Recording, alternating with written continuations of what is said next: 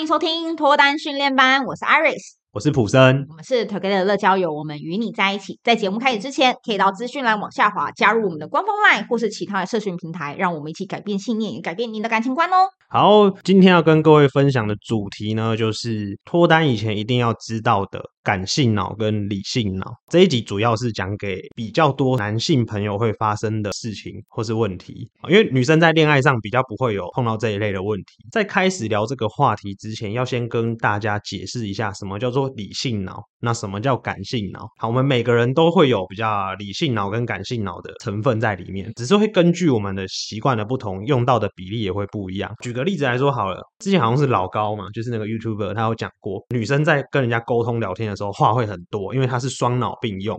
所以女生她会比较理性、感性可能都会有，可是我觉得感性会偏重一点。那如果是男生的话，男生的回答通常都比较像是要解决问题，或是直接给一个答案。呃，他好像是说男生可能一天举例讲四五千字，那女生可能会到一万多、两万多个字，就是他会发表比较多的看法。那生活中啊，比较常用到理性脑的部分。就是属于男性嘛，男性很喜欢用理性去解决很多问题。理性脑他擅长处理的叫做逻辑分析、推理、计算或评估。他们非常讲求要证据或眼见为凭，比较重视目标跟结果。哦，很多做业务啊，或者是做一些这个工程师，都是男性比较多啊，因为他们对这种数字统计、写程式要逻辑推理的东西会比较擅长啊。接下来就是在讲这个感性脑，大部分女性会使用的。那他们擅长处理的东西叫做情绪感受。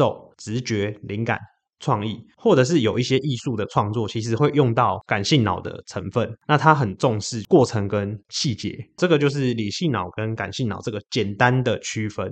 那不管啊，男生或女生都会有理性跟感性的成分，所以它并没有一个一定说比例占多少，只是说以多数的情况来说。男生天生比较容易会用到理性脑去处理讯息、处理生活中遇到的一切，而女性会比较习惯用感性脑去体验生活，然后去感受生活。那这样听起来，男生是很不适合谈恋爱啊？呃，其实不不用这么说啦，嗯，因为这个天生的配备，我们可以透过后天的训练去加强我们比较弱的那一方。女生要用后天来训练逻辑思考能力。对，就像 Iris，她很会开车啊。可是大部分的人的刻板印象就会觉得说，大部分女生的空间感比较差，比较不会驾驶。可是其实这可以透过后天训练去改变，所以他没有说今天你的配备怎样，你这辈子就只能这样了。就像我自己的数学烂到爆炸，然后我的开车的技巧也比 Iris 差，只是说这个大部分的现象，很多男生无法脱单，我觉得跟这个原因有一点点相关，所以就特别拿出来跟大家分享。这时候重点就来了，大部分的男生在追女生的时候，或是跟女朋友互动的时候，会很习惯、很自然的用理性脑，他天生的配备去跟异性的感性。性脑互动，好，这时候互动会出现一个状况，叫做鸡同鸭讲，然后不在同一个频率上面。举一个聊天的例子好了，可能以前之前的节目有举例过，那没关系，就再拿出来复习一次。就是假设啊，今天这个第一次见面约会的男生跟女生，如果女生开了一个话题，她问男生说。哎、欸，那你是哪里人？这时候理性脑的标准回答会是：哦，我住新庄。话题结束，直接句点。他说我是台北人吧？我是新北人吧？好，天龙国啦。哦，我是住在天龙国的边陲地。我这样讲会不会被打？我是新庄人啊，新庄人不要打我。就是用理性脑回答会是这样的回答，就话题很难延续跟接续下去。所以这个时候呢，如果我们可以在理性脑的基础之上，我们加一点点感性脑可能会讲的话。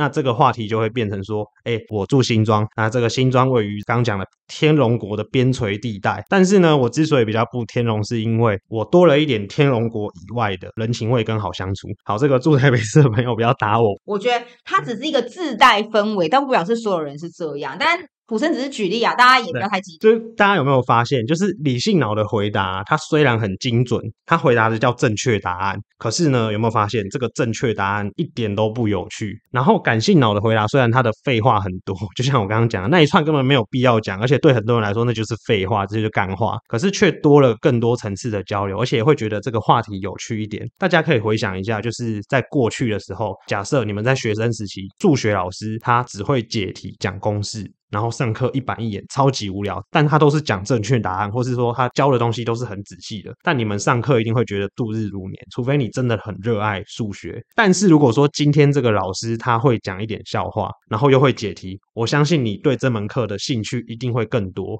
那男女约会也一样啊，就是男生跟女生约会的时候，如果今天这个男生比较幽默的话，他反而就会更容易被女生记住。虽然说他的回答可能有点不正经，可是有趣。那我觉得这个就是一个感性脑可能能会有的一个优势。而且谈恋爱这件事情本身，它就是一个感受感性比较强的东西，因为我们不是跟机器，也不是跟数学公式，或是跟一些这个冷冰冰的东西谈恋爱。因为谈恋爱是有温度的，是跟人之间的交流跟互动。所以我觉得，如果把握这个原则，用感性脑的部分跟对方多一点互动，容易勾起对方的情绪波动或是感受。女性大多数是讲求感受性的，所以如果可以做到这一点的话，我觉得啦，男生距离脱单的道路距离会更近。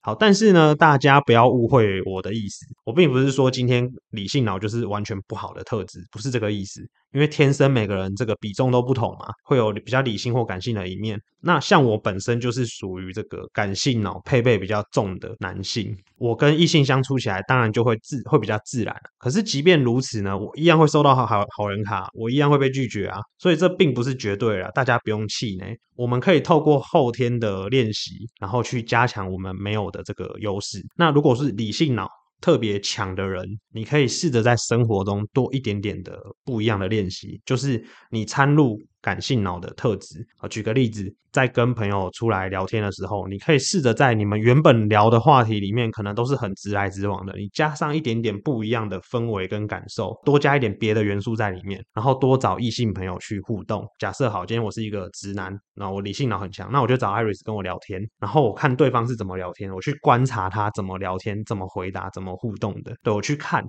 以前可能就是朋友出来只会单纯就吃饭，然后滑自己手机，不会去观察周遭。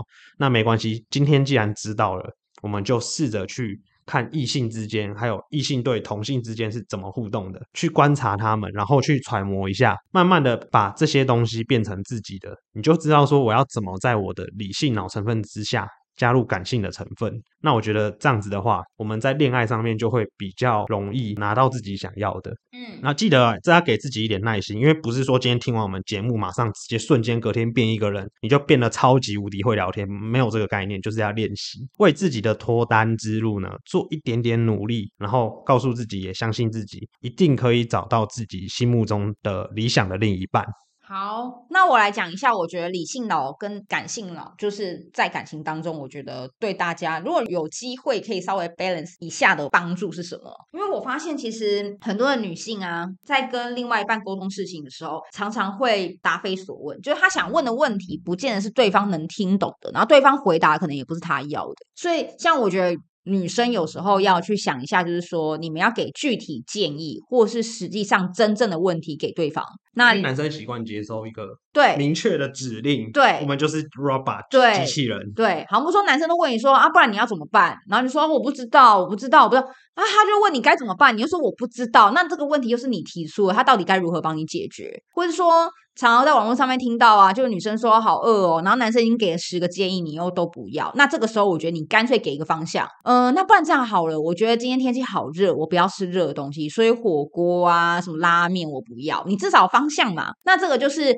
可以跟理性脑比较快速能够沟通的一个方式。嗯、那我觉得男生呢，可以。想一下，如果今天女生呢，她可能就是稍微比较感性的话，那你可以先从她的情绪下手啊。这也是常常大家你知道网络上面一直在不断的在一直不断在强调的名言，就是处理问题不如先处理情绪。嗯，那如果今天这个女生她就说啊，我不要那个不要什么不要，不表她已经不开心了齁。就算你今天讲到她要了，她也是跟你说不要。哦，先安抚她吗？对，所以这个时候你就说，好好好，不然这样好了，我们都不要，我们先去看电影，觉得怎么样啊？哦，哦，搞不好她就心情就早转换了，他就不会觉得怎么样。好，不然都不要，那不然我们去吃你最喜欢吃的咸酥鸡，走，我们去台南。哇，说走就走，自己在讲。但我觉得啊，至少你跳脱出当时你们那个情境跟氛围，嗯，搞不好女生还说啊，台南不要，好远哦。然后没关系，那我们去基隆，搞不好你就出发了。那基隆很近嘛，嗯、那至少会让大家会觉得说，你好像还有心去让你的另外一半开心嘛，吼。所以我觉得男生这也是一个做法，就是当你陷入那个回圈，跳脱，不要再一直撞那个墙，因为你现在处理的已经不是问题了。那女生今天如果你真的觉得另外一半没办法给你一个很明确的答案，给他方向。嗯，对啊，至少你要告诉他，你要往垦丁还是要往基隆吧？嗯，你总不跟他讲说开车就对了，他去哪里啊？所以我觉得这是感性脑跟你理性脑，你们可以互相之间配合相处的地方，就给他一点小建议。嗯嗯嗯，好。那我们今天的这个主题分享到这边就先告一个段落。如果觉得我们的内容有帮助到大家的话，可以往下滑帮我们留五星好评，或者是说有任何问题也可以私讯这个下方资讯栏可以留言给我们哦。好的，那希望我们今天给你分享的这些内容呢，都有办法帮助到你们。如果对我们的话题有兴趣的话呢，也可以往下滑去搜寻我们的官方 LINE 跟我们的官方社群平台。可 K 乐交友会给你最好的建议，希望你可以找到终身好伴侣。那我们下次再见喽，拜拜。